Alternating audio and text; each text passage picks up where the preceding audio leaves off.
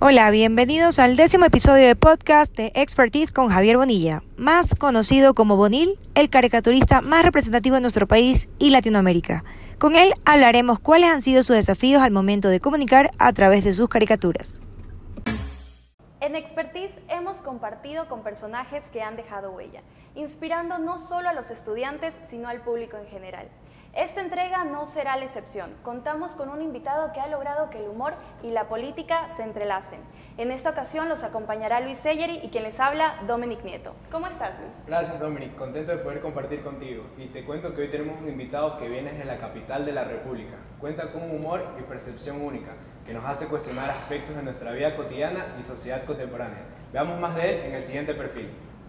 Es uno de los caricaturistas más reconocidos del Ecuador y de Latinoamérica que ha logrado hacer de su habilidad un gran instrumento para poder representar la realidad social, política y económica del Ecuador.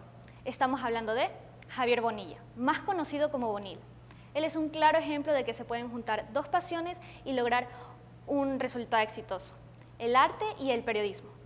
Considerado el caricaturista más representativo del Ecuador y Latinoamérica, Javier Bonilla, más conocido como Bonil, es un ícono de la libertad de expresión y el humor sutil, quien tras seguir los pasos de su padre lo llevaron a ser uno de los más agudos humoristas políticos del país. Nació en Quito el 8 de abril de 1964 y es el menor de tres hermanos. Su arte fue dado de manera espontánea y mientras cursaba sus estudios secundarios vio el dibujo como solo un pasatiempo. No fue hasta después de graduarse de sociólogo en la Pontificia Universidad Católica del Ecuador que descubrió su vocación, las caricaturas. Desde 1995 publica sus trabajos en Diario El Universo, donde por medio de dibujos ha expuesto las diferentes situaciones que el Ecuador ha atravesado. Bonil es un caricaturista independiente que ha sido premiado en varias ocasiones gracias a su estilo y originalidad. Es por ello que ha logrado publicar varios libros como lo es su último ejemplar, Prohibido Olvidarme.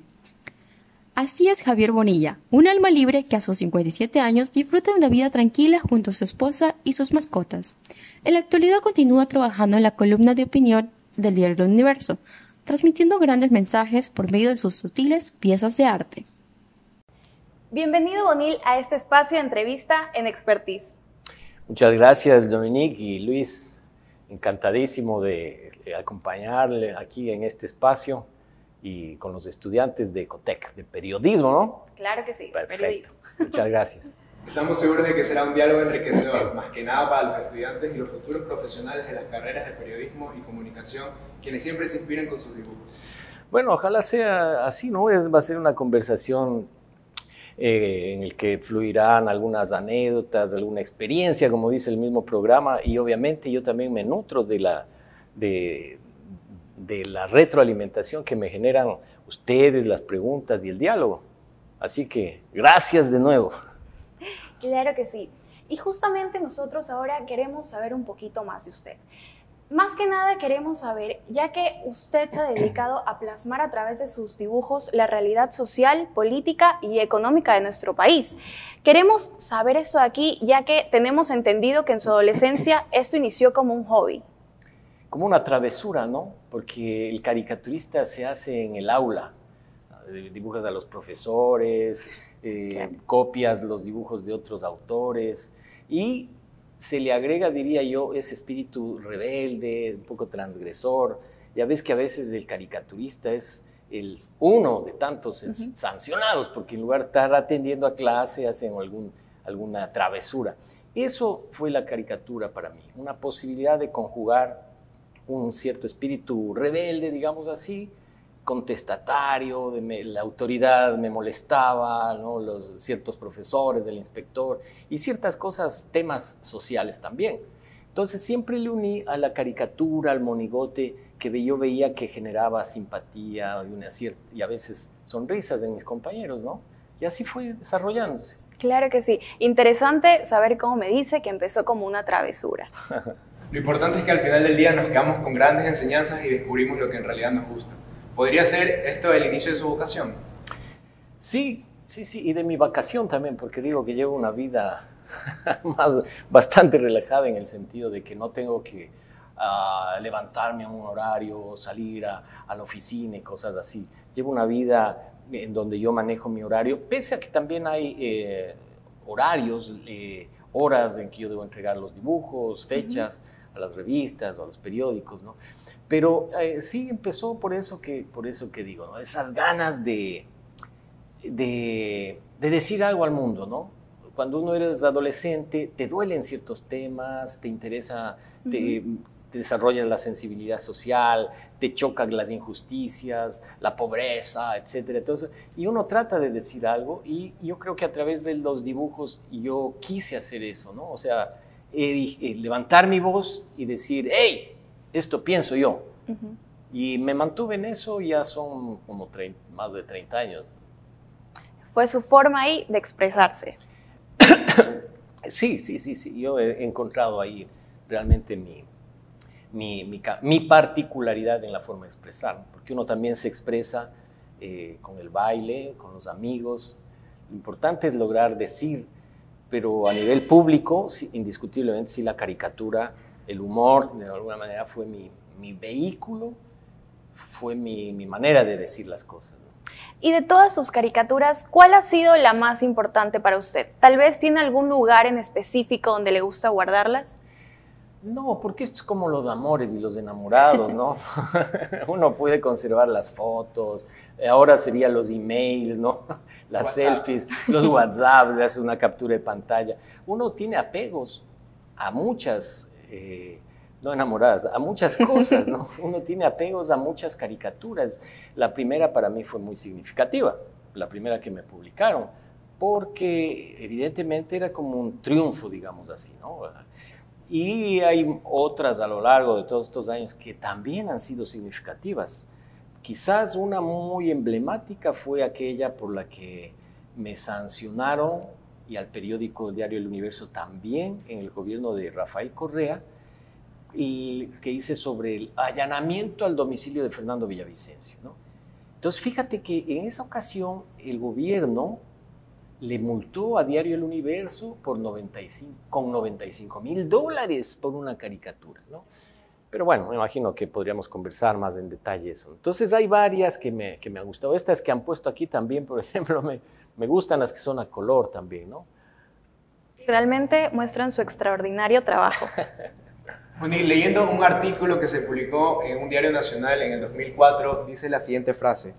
El humorista tiene que respetarse sin faltarse respeto. ¿A qué se debe esta cita?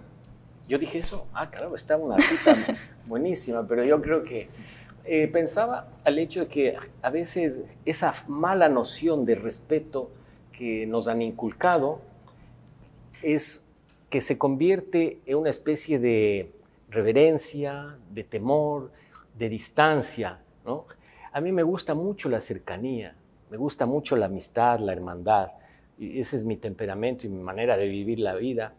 Entonces, cuando yo digo irrespetarse, me refiero a no mirarte a ti como alguien importante, alguien serio, alguien que merece ser aplaudido, que merece que lo que uno dice cae una verdad como una catedral y cosas así, en ese sentido, pero sin faltarse al respeto en el sentido de que uno también debe valorar lo que uno es, lo que uno piensa pero ponerle en su justa dimensión. Es decir, es un juego de palabras en realidad, ¿no? Es decir, no, no esa seriedad a la que muchas veces eh, la sociedad nos empuja, ¿no? A hacer, hacer eh, eh, qué sé yo, la notoriedad pública, ser importante, cosas así que, que, no, que más bien dan, dan, risa, ¿no? A veces, ¿no? Creo que a eso me refiero, ¿no? O sea, y, e ir más ligero por la vida, más humildemente por la vida, creo yo. Porque eso te permite, o al menos a mí me ha permitido, este, viajar eh, más liviano, eh, vivir más tranquilo, sin mucho estrés, ni, y también valorando a las personas como son. Claro que sí, eso es algo muy importante. Y realmente en este momento, antes de continuar, yo quisiera comentarle a usted y quisiera comentarle a las personas que se unieron al programa Expertise de la Universidad de Ecotec, que en este momento nos encontramos grabando en la sala de lectura del campus San Borondón y próximamente estaremos visitando las otras sedes de la universidad. ¿Cuáles son estas, Luis? Son Juan Tangamarengo y Vía La Costa, las cuales pueden visitar por un tour virtual en nuestra página web. Realmente Ahí voy yo a brindar con agua por esos nuevos. Y tiene que conocer estas sedes. Bueno, la verdad que invitarme yo encantado de la vida. Lo llevaremos a conocer, definitivamente. Y bueno, cada uno de nuestros invitados ha tenido que superar obstáculos para cumplir sus metas, tanto en lo personal como en lo laboral. Nos imaginamos que usted, Bonil, ha tenido que atravesar distintos desafíos para alcanzar sus objetivos. Eh, sí, no me acuerdo ahorita cuáles, pero quizás el, el, primero fue lograr que alguien te publique. Ahora es muy diferente, o sea, hoy tú quieres publicar tus memes, tus dibujos, tus escritos, ¿qué haces? Te abres un blog, una cuenta en Instagram y pones tus fotos, pones tus comentarios, las redes sociales. Pero en mi época no. O sea, yo tenía que ir a un medio de comunicación y convencerle de, con mis dibujos de que eh, podían o, publicarme, pero además que debían pagarme. Entonces, ese quizá fue el primer obstáculo que hay que vencer, ¿no? luego pienso que es la aceptación, pero que ya no está en tus manos. En tus manos, en las manos de, manos de uno, está el tratar de mejorar ciertos recursos, técnicas para hacer un mejor trabajo, pero la aceptación es otro obstáculo que ya no depende de uno, ¿no? Entonces, eh, quizás, y otro obstáculo, diría yo, el dibujar como tal, porque hay gente que tiene un don espectacular para el dibujo.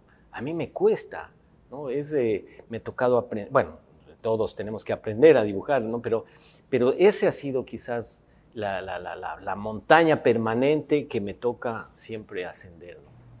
Bueno, y transmitir un mensaje de manera escrita es muy diferente a transmitirlo mediante un dibujo. ¿Cómo crees que logras plasmar las problemáticas políticas de manera tan exitosa?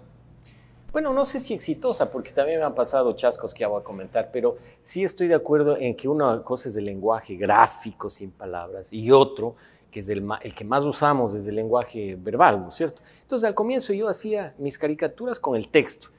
Y entonces había algunas que tú podías eliminar el dibujo que el chiste igual funcionaba, porque es como que lees en WhatsApp un chiste, ¿no es cierto? Pero poco a poco me fui distanciando eh, y he tratado de hacer cosas así sin palabras, ¿no? Para que el lector eh, sea el que invente la historia o decodifique. El, no es un mensaje, digamos, eh, único, ¿no? Entonces eso me parece que es mucho, mucho más rico, ¿no? Em, pero al mismo tiempo puede traerte problemas porque algunas personas interpretan algo que jamás se te cruzó por la cabeza, ¿no? Y pueden interpretar, pero bueno, ese es el riesgo ya de, de cada uno, ¿no? Claro que sí. Y bueno, nosotros hemos entendido que a través de sus caricaturas usted siempre ha buscado transmitir el humor. Pero, ¿qué pasa cuando usted es cuestionado por estas publicaciones? Tal vez eso representa un desafío tal vez te refieres a la época, yo pienso la más, más eh, significativa fue la época de Rafael Correa, el gobierno de Rafael Correa. Eh, mencionaba hace unos, momentos ese episodio que fue uno de unos cuatro en los que, bueno, eh, el presidente cuestionaba, no es que cuestionaba mis dibujos, sino que me insultaba, porque una cosa es que alguien te diga, qué agrio que eres con tu con tus dibujos o que no me gustan, ¿no? Pero es muy distinto que alguien, y más aún el presidente de un país, el hombre más poderoso, te diga mentiroso, sicario de tinta, corrupto, cobarde, eh, en fin, una serie. Y que además señale en la pantalla en su programa de los sábados tu rostro y diga, jóvenes, cuando lo vean en la calle, acérquense a reclamarle. eso ya no es que le molestan mis dibujos, es. Eso, eh, eh, eso ya es una cosa más peligrosa, mucho más rechazable, me parece. Y yo no estoy hablando de mí, sino de como práctica política. Entonces, eh, pero en la cotidianidad, evidentemente, hay gente que puede disgustarse con, con, mis dibujos, de hecho así en las redes sociales puedes encontrar que dibujo, por decirte, del pan, ¿no? Y entonces hay alguien que, en lugar de hablar del tema del dibujo del pan, te insulta por cualquier otra cosa. Entonces, la pregunta es ya, no son los dibujos lo que molesta, lo que, sino, ¿qué tú a saber qué cosa?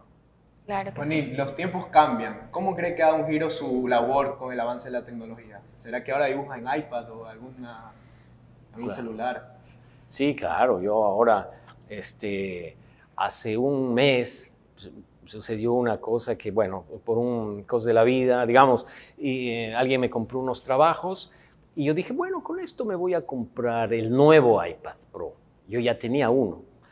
Entonces dije, bueno, sí, como soy muy austero, mm, era muy reticente a cambiar la nueva versión. Pero dije, bueno, me voy a comprar ahora la nueva versión. Y esto era, hice la transferencia, 10 de la mañana. A las 2 de la tarde en el almuerzo a mi mujer le, le quería mostrar algo en el iPad y mi iPad se hizo rayas y de, murió el display, ¿no? Entonces yo creo que es mi iPad eh, vio la transferencia, me escuchó que iba a cambiar de iPad, ¿no? Y se suicidó. ¿no? Y se suicidó y me quedé sin iPad 10 días. Yo había estado trabajando con ese iPad desde hace unos 3 o 4 años, qué sé yo. Y ustedes se imaginan, y yo me, moría igual que mi iPad porque me tocó volver a la edad de la, de la piedra o del papel, mejor dicho. Entonces dibujar en papel escanear, mi escáner, se había producido un rayo en la ciudad que quemó los aparatos, la televisión, el escáner, todo. Entonces tenía un, escáner de esos portátiles que son como un tubo que debes de haber visto. Entonces, primero que tenía que dibujar en el papel, que ya no me acordaba. Después con el escáner pasarle así, salía medio chueco. Era una tortura, era una cosa que yo sufría como no te imaginas. Y a pesar de que tenía el Photoshop en la computadora, para mí era una montaña. Hoy yo vivo, el, iPad es mi vida, es mi oficina. Entonces yo estoy aquí, hago el dibujo, ¿no? me paso señal o me conecto y envío mi trabajo. Puedo pintar, no tengo que lavar los, los pinceles, ¿no? Y entonces me ha brindado mayores posibilidades expresivas, porque, eh, vamos, eso tienes una cantidad de recursos maravillosos, ¿no? Todo, todo, todo ha cambiado. Entonces ya es súper diferente, ¿no? Claro que sí. Ahora tengo amigos virtuales también, más que reales. Pues. suele pasar, suele pasar. Y justamente usted acaba de decir algo que es que todo ha cambiado. Y bueno, ahorita estamos viviendo en una realidad que no es ajena para nadie. Queremos saber cómo fue hacer caricatura en tiempo de pandemia.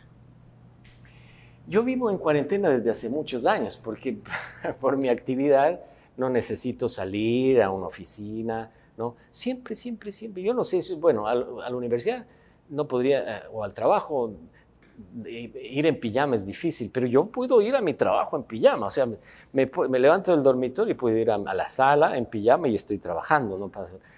Entonces, por mi actividad, yo he estado hace, mucho tiempo en cuarentena, pero sí ha cambiado, por supuesto que se cambió mucho, porque eh, no es lo mismo tener a tu esposa eh, las 24 horas del día, ¿no?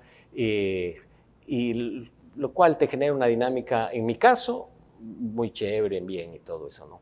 Pero ha sido, digamos, eh, la misma dinámica, muy parecida. Sí, no, no me he dado cuenta, tal vez.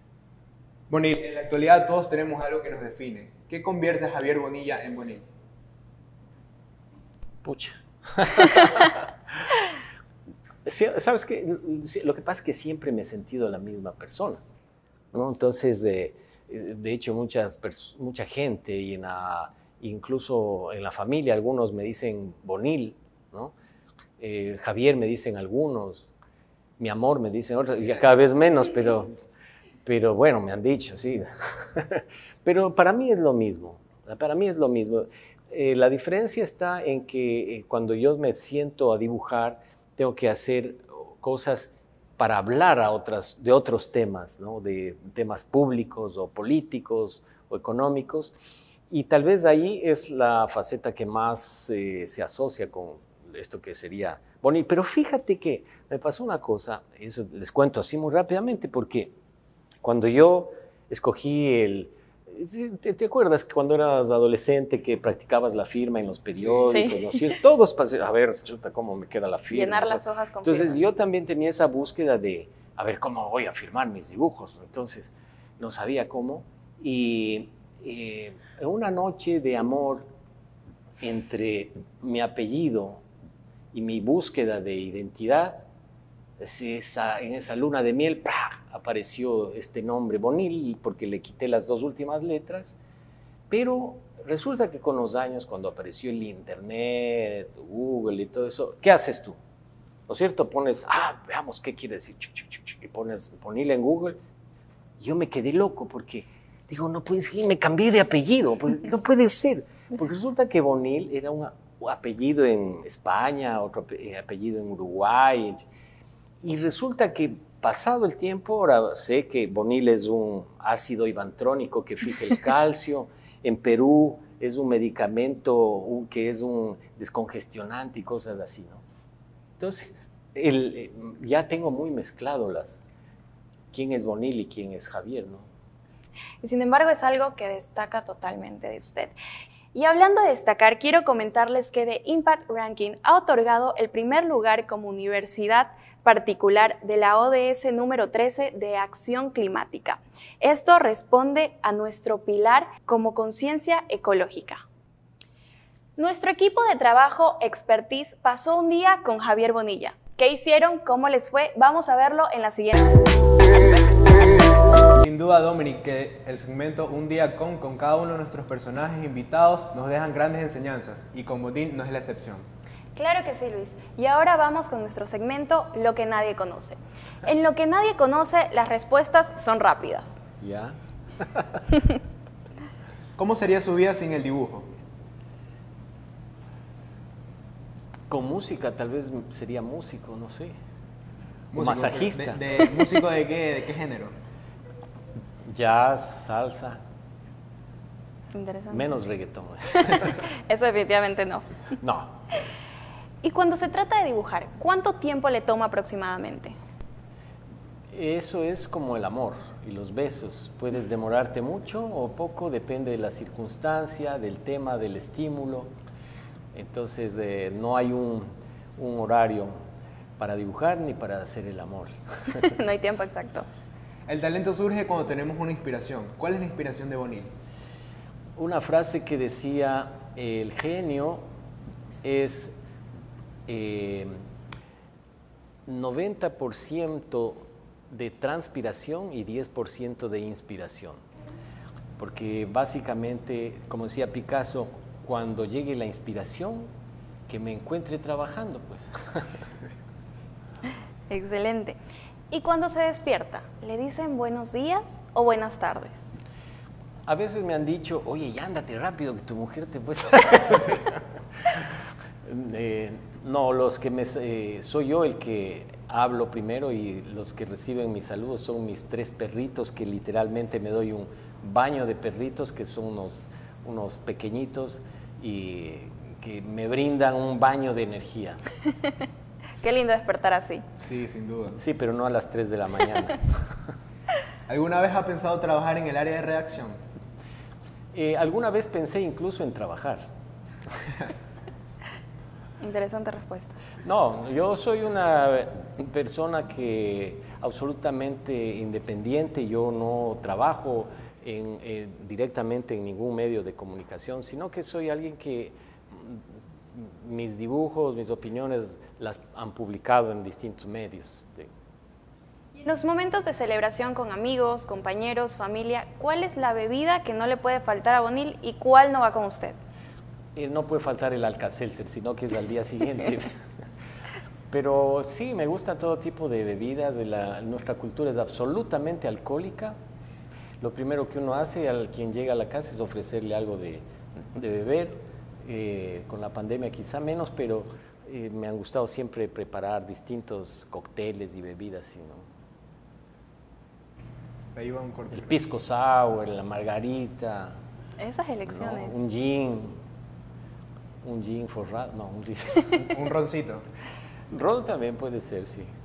Está ¿Y lo que no va con usted? ¿Ah? ¿El vino va con usted? No. No, no tomo vino ya. No toma vino. Ya no tomo vino.